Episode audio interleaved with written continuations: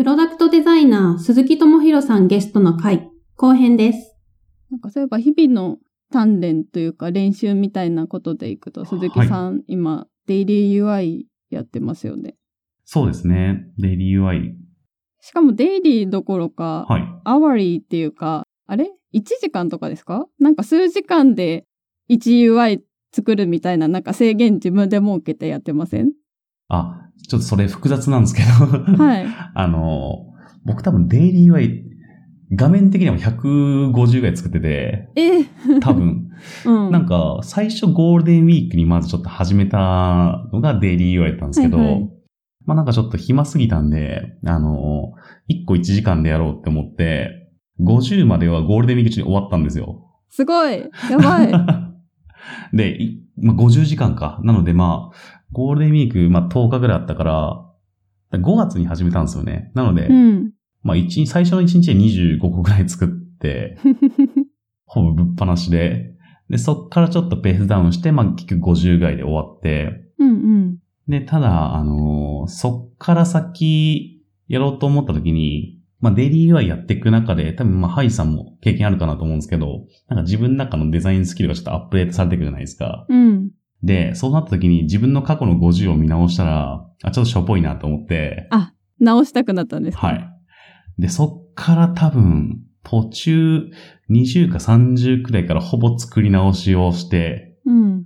今、えーっと、73まで来てるんで、で、あと途中から画面を1画面じゃなくて2画面絶対作るみたいな アプリだったら、そういう縛りをしてしまったんで、はいまあ結構な量作ってますね。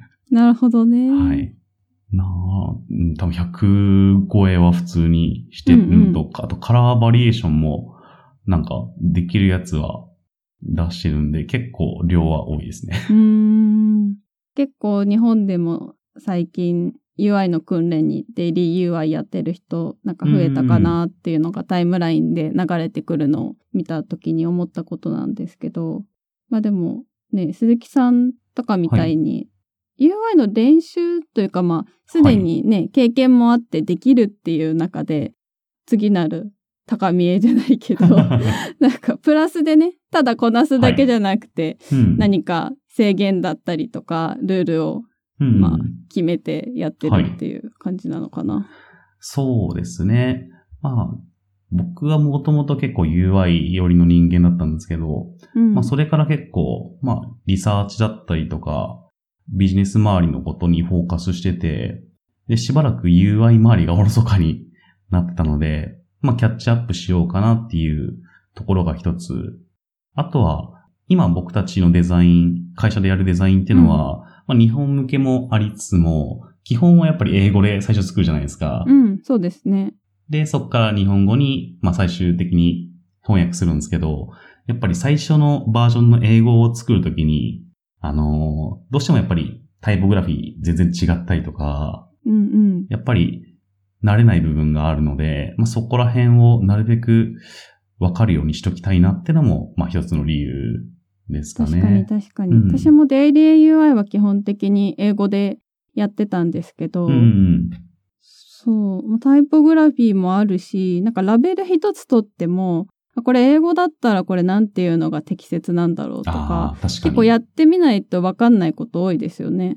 そうですね。めっちゃありますよね。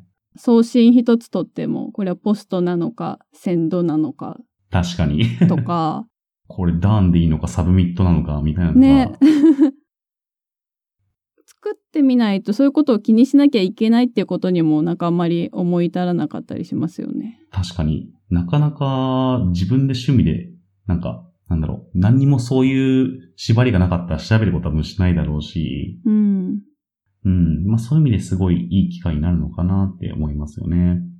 タイポグラフィーだとあとやっぱ文字サイズとか最初悩みません、ねなんかやっぱ日本語と勝手が、勝手が違うというか、まあベースのサイズが違うから、なんか日本語で組んでた時の感覚でやるとうまくフィットしなかったりとかして。確かに、めっちゃありますね。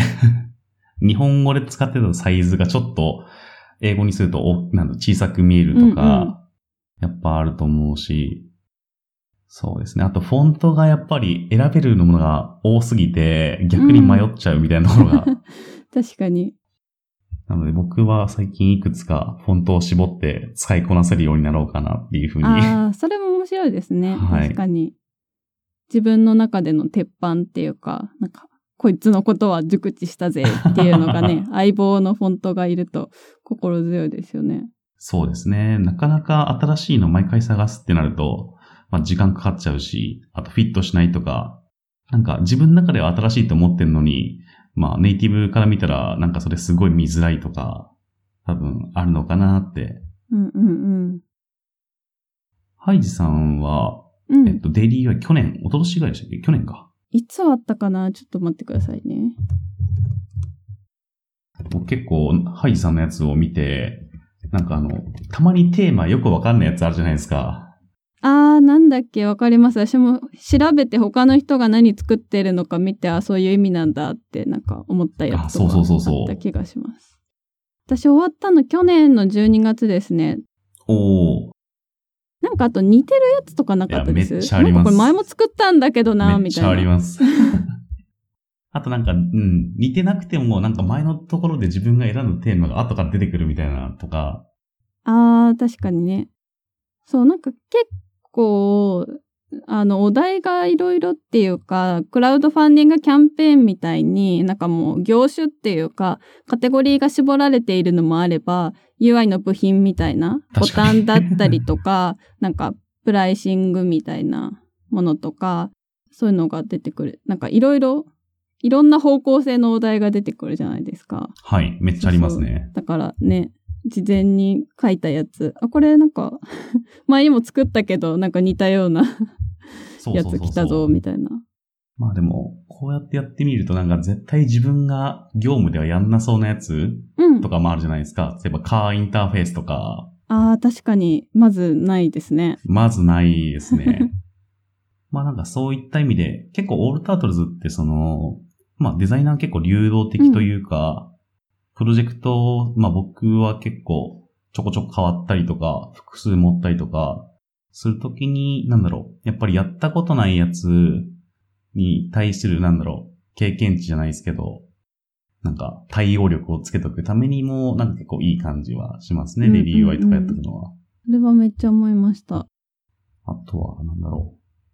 まあ、結構僕は、あの、 Dribbble チックなことをやってるんで、 Dribbble driven ね、ありますよね。ありますよね。 Dribbble メソッドみたいな。あの、UI に関係ないところで、その Dribbble って 800×600? まあその3そうですね倍くらいまでかな。うんまあその比率の規定があって、だから、モバイルの UI とかだとどうしても両端余っちゃうんですけど、あの、背景画像あの、ちょっとしたうっすらしたグラデーションだったりとか、なんか丸模様みたいの足してみるみたいな。本あ筋じゃ,、りますよねないところの演出みたいな、ありますはいよね。。実際に見るのはもう、このドリブル上だから、結構そこでの見せ方でだいぶ変わってくる。なんかここまで来ると、まあグラフィックデザインみたいな感じですよね。絶対使いづらいっていうか、なんか、う中身は普通の UI だけど、全体の投稿画像はめっちゃかっこいいみたいなのとかありますよね。あそうそうそうそう。めっちゃありますね。なんか結構パッと見の印象でみんなライクしたりするから、なんかそんな深く考えてない感じもしますよね。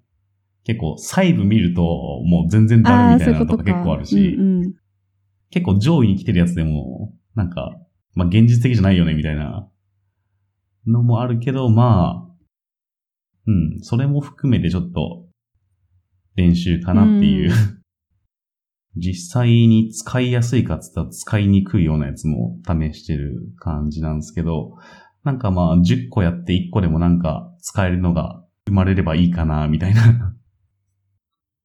今、デイリーパターンはどれくらいまでいったんですか、50をこの間超えまして、今54とか。おー。あ、結構いきましたね、半分。そうですね。あの、あもうこれ全然今もはやデイリーじゃなくて、なんか週にはい。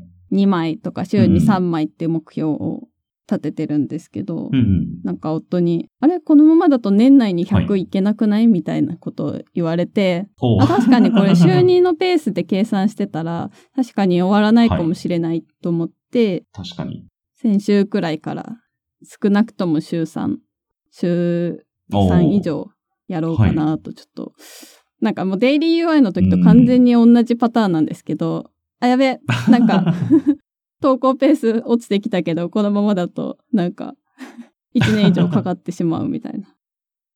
今はこれどれくらい時間かかるんですか？1, 個作るのにパターンは。デイリー UI と一緒なんですけど、私、なんか作るの自体はそんなに時間かけてないんですけど、結構最初のアイデアを考えるところで悩むかもしれないですね。だから案が思いついてる時は多分1時間とかで終わらせてると思うんですけど、なんかどういう模様にしようかっていう案が浮かばない時は、なんかダラダラピンタレスト見たりとか、家にある本見たりとかして、でやってると3、4時間かけてる日とかもありますね。ああ、確かに。確かに僕もデイリー UI そんな感じですね。やっぱりなんか、作り始めたら早いけど、その作るまでが、アイディアをどうするかってところをまとめるのが結構時間かかりますよね。なんか実際の業務でもそうだと思うんですよね。はい。リサーチしたりとか、まあ、ちょっと作ってみてから、やっぱり違うって直したりとか、うん。最初の方向性決めるまでが一番時間かかりますよね。そうですね。なんか僕感覚的には、良い悪いを判断できる目が必要かなと思ってて、なんか新しいやつ、全く経験がないやつやるときに、なんか先に自分の中の基準をアップデートしないと、後から判断もできないなってやっぱ思うんで、なんか先にいろいろめっちゃインプットして、これは良いやつ、これは悪いやつみたいなのを作った上で、なんかそういう目を作った上で自分のデザインを作って判断するみたいな感じの感覚なんかやっぱり何にも考えずに作り始めるとめちゃくちゃになってしまうので、確かにな。ハイジさんはそのデザインなんでしょう。まあこういったパターンだったりとか UI とかのリサーチに使ってるのはピンタレストなんですかね、やっぱり。そうですね。ピンタレスト、うん、ウェブサービスだとピンタレストが多いかな。ほうほう。ウェブサービス以外は何かあるんですか？歩きながらとか、なんか、建物の外壁の模様とか、はいはいはい。通勤中に歩いて考えたりとか。あ、オフィスの近くの鉄格子とか使ってましたよね。あ、そうそうそうそう。結構ね、日常に模様って溢れてたり。まあ、あと色もそうかな。そうですね。配色とかもああ、確かに。身の回りに。まあ、自然みたいなものもあるし、あと日常って、はい。日常にあるものって大体人の手によって作られてたりするじゃないですか。建物だったりとか、はい。人工物。そう、プロダクトみたいなものう。うん。もあったりするので、なんかそうですね、そういうの見たりするかな。うん、最近見つけたいい色とかあったりします？色か、色はでも50個やってみて、だんだん自分の好みが分かってきたんですよね。おー。もともとデイリーパターン始めた時って、あの、結構仕事だと使える色決まってるじゃないですか。ブランドのカラーみたいな。ね。なので、普段仕事で使わない配色を試すために始めたんですけど、でもなんか最近はちょっと好みが分かってきて、あ、なんかちょっとピンクみたいな色？ピンクとかちょっとオレンジがかったピンクみたいな色って私仕事だと多分全然使ったことなかったんですけど、なんかデイリー UI とデイリーパターンを通して、あこういう色めっちゃ好きだなっていうのは最近気づいてきました。自分の好みの系統分かってきますよね。やうん。っぱり。あー今ちょっとハイジさんのパターン見てるんですけど、あなんとなくこの系統かなみたいな 配色が。うん。ちょっとサイド低めの、そうそうそう。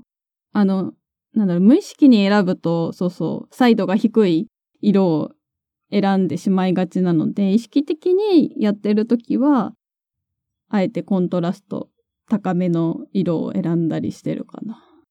ああ、大事ですね、やっぱり。うん。やっぱりなんか無意識のうちになんか使う色のなんか範囲があるじゃないですか。うん、めっちゃある守と思う。備範囲みたいな。多分仕事でなんかパターン何色か出すときも無意識にそこら辺の系統になってしまってるっていうのはありますよね。めっちゃあると思う。僕もデイリーをやってるときはなるべくトリッキーな色だったりとか、うん。使わなそうなやつを試したりとかしてて、それ面白いですね、やっぱり。鈴木さんのデイリー UI 結構かっこいいの多いですよね。なんか、か？あの、業務だとあんまり見ない系統のものが多いなと思って。業務でこんなキレッキレにできないですよね。そうね。そうだね。比較的オールタートルズで作ってるプロダクトって、あ、そうだ、まず結構01で作るプロダクトがまず多いんですけど、で、かつ結構社会的な問題っていうか、結構割とね、重めなテーマっていうか、なんかそういうの多いですよね。そうですね、結構。だから、かっこいいみたいな方向性は、なんか業務上ちょっとあんまり作りづらいというか。確かに。そうですね。僕も今やってるやつとか結構、かなりリテラシーが低い人向けうんうんで、そうですね。こんな攻めたことは多分できないだろうなっていう。まあでもそういったなんか日常的じゃないデザインうんで、まあ息抜きじゃないですけど、たまには作りたいものを作ってみるのもすごいやっぱいいですよね。うん、楽しい。私、デイリーパターンは、もうちょっと溜まったら、なんか布とかにしたいなと思ってて、ああ、いいですね。なんか結構ウェブサービスでそういうのがあって、自分のグラフィックだったりを投稿すると、そう、布だったり壁紙とか、あとはクッションとか、まあ、布からさらにプロダクトにしてできるサイトがあって、で、かつそのままそこで売ったりもできるんですけど、なんかそういう。プラットフォームが、私が知ってる限りでは2つくらいあって、おー。1個は Society6 っていうサイトと、あともう1個はスプーンフラワーっていうスプーンフラワー。サイトがあって、このスプーンフラワーの方は、確か布だったりとか壁紙にん。してくれるんですよね。へえ、良さそう。そう、こういうサイトがあるので、ちょっともうちょっと溜まったら、こういうところに登録して出品するのも面白そうだなっていう。ああ、いいですね。めっちゃいいですね、これ。そう。基本始めた動機としては、そう練習だったりとか、普段業務でできないことをするためにやってるんですけど、なんか最近はそこからさらに活かせる先があるなら、なんかよりうん。モチベーションになりそうだなっていう。確かに、作って終わりじゃなくて、他にも活用できるといいですよね。おー、いいですね。うん、というのが最近のこの仕事外でのモチベーション。なるほど。ハイさん、サイドプロジェクト的なやつ結構やってますよね。いや、そうなんですよ。私、基本が飽き性なんで、何ですかね。いろいろやっては、なんか、はい中途半端に続かないみたいなことがあるので、い、っぱいサイドプロジェクトがあるのは果たしていいことなのかっていうのはあるんですけど。うん。今、デイリーパターンもやりつつ、ポッドキャストもやって、そうですね。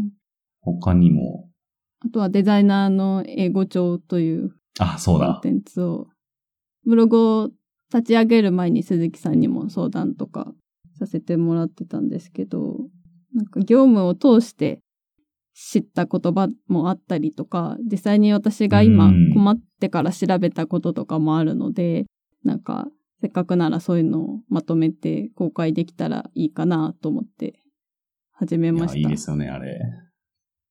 結構デザイナーでそういうのやってるとこないですもんね。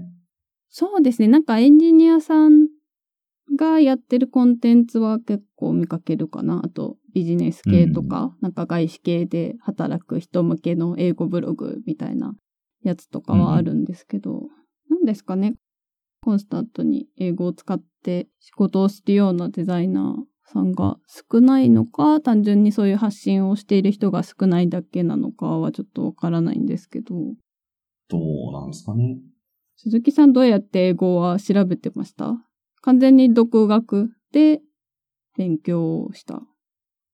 英語の勉強は、そうですね。僕は完全に独学ですね。うんうん。もう、2017年から一気にガッとやってるんですが、それまでは本当にカスみたいな感じで、ひどい時、2015年くらいにロンドン行った時があるんですけど、うん。ホテルの自分の部屋のトイレットペーパーがなくて、で、それを伝えられなくて、っうん。ていうぐらい壊滅的なレベルだったんですが、まあなんとかなるもんやなっていうふううんうに、ん。僕は、そうですね。単語とかは、まあ、今は i のっていうアプリをずっと使ってて、逆になんか僕は、なんだろう、あの、昔は知らない単語を調べてたんですけど、なんかそれ見、なんだろう、まとめて、後から見ることがないっていうのがに気づいてから、はいはい。あんまりなんか最近は調べたやつをまとめるってことをしなくて、なんかなるべくそれよりも何回か聞いたワードを忘れないように使ってみたりとかああ。っていう感じですかね。メモしただけだと効果がないよって話ですよね。そうですね。僕特に単語はなんかルーティン化してて、うん。あの、決まった時間に決まったアプリでややるようにしちゃってるんで、ああ、すごい。それって今も継続してるんですか？そうですね。毎回その寝る前は絶対単語やるっていうのを2年半ぐらいやってますね。まあ、あと他の英語の勉強も、まあ1日3時間ぐらいやってるんですけど、うん。なかなか先が長いなって 思いますね。他ってどういうことしてます？単語以外で言うと。単語以外に、まあ僕主にやってることとしては、ポッドキャストめっちゃ聞いてて、基本的になんだろう、寝るとき以外は大体なんか耳になんか入ってるんで、うん。音楽かポッドキャストを聞いて、で、ポッドキャストは、まあいろいろ英語関係のやつ、まあプロダクトハントのやつとか、あとはちょこちょこ他のデザインエージェンシーでやってるポッドキャストがあったりとか、うんうんうんまあオールタートルズのポッドキャストもあったりとか、まあそこら辺をメインにしてやってますね、今は。うん。書くのとかは最近だいぶ慣れてきたのかなと思ってるんで、もうちょっとリスニングとスピーキングを鍛えたいなと思ってます。書くのに慣れたっていうのは、それはオールタートルズでの業務を通じてですか？そうですね。書くのは、やっぱチャットで結構やり取りするのが多くて、で、複雑なことでもなんか割と伝わるようになってきてるのかなって今は思ってますね。で、そこでリスニングとはいスピーキングをってなると、確かにそうですよね。日常的に英語を話さなきゃいけない環境うにん行きたくなるのはめっちゃわかる気がします。どうしてもやっぱ日本にいると甘えちゃうんで。うん。まあ、あとは、結構人によって、ポッドキャストって何回も聞いてたら、その人の英語わかるようになるじゃないですか。うんうん。でも実際初対面とかで、なんか、第二言語的な感じで学んでる人うん。の発音とかってやっぱ、すぐにわかんなかったりするから、ああ、確かにな。なんかやっぱりまあ、ベルリンとかに行くと、あのまあ、ドイツ人以外、まあ、ドイツ人もまあ、第二言語か、英語が。で、人によって全然話し方も違ったりするし、今日とかは、僕は、えっと、オーストリア人と、あとは、えっと、どこだっけ、プエルトリコかどっか、ちょっと南米寄りの出身のデベロッパーの人とラーメン食べに行ってたんですけど、やっぱり全然発音が違って面白いなと思いましたね。えやっぱ全然違いますか？例えば、サンフランシスコのメンバーと話すときとは。ああ、違いますね。サンフランシスコのメンバーは結構だいぶわかるようになってきた気がします。うんうんハイジさんは英語の勉強は最近はどういうことやってるんですか？発音を直したい、良くしたいっていうのが一番目はい下、うーん集中したいところですかね。発音か。うん発音一番難しいですよね。そうですね。なんか今週一でアメリカ人の先生に教わっていて、なんか先生に言われたのは、英語の練習ははい。柔術と一緒だって言われて、なんかそれは毎日やらないと身につかないっていう、まあすごくシンプルなお話なんですけど、で、練習するときは、なんか、もうはい。一歩一歩っていうことで、もうこの例えば最初の一週間は、一つの音だけをずっと10分間とか言い続けるみたいな。で、その音を体で覚えたら、次はその音を含む単語を練習するとか、なんか結構そういう感じでトレーニングメニューじゃないけど、教えてもらって、それをやったりしてるって感じですかね。なるほど。発音って結構難しいっていうか、なんか、10分ぐらいやってると結構飽きるじゃないですか。一人でやってると。そう。ね。それ難しいですよね。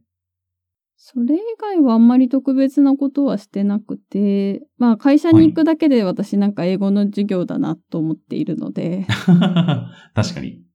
なので、なんか特別なことはしてないんですけど、まあなんか日々暮らすだけで毎日が勉強みたいなところはあります。そうですね。ちゃんとコミュニケーション取ろうとしてれば、もう普通に英語に馴染んでいく感じなんですかね、やっぱり。うーん、どうだろう。まあ意識してやらないと伸びないっていうのはその英語の先生が言ってたみたいに、柔術というか、んトレーニングはもちろん欠かせないとは思うんですけど、うん。まあ、ただそのトレーニングしなきゃとか、何かしなきゃみたいなうん。強いモチベーションとなる問題だったり、つまずきポイントが、まあ、日常に多く転がってるって感じですかね。うん。確かに。まあ、それはそういう意味で、英語学習という面ではいい環境にいるのかなと思いますが、多分東京にいたら、そういう問題意識も芽生えることなく 過ごしていると思うので、そうですね。僕もそれはすごい感じます。東京にいると、ね、どうしても日本語で生活できちゃうんで、うやっぱ環境を変えるっていうのはすごい大事だなと思いますね。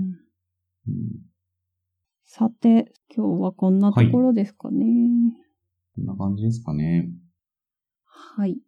じゃあ今日はありがとうございました。はい、ありがとうございました。ではでは。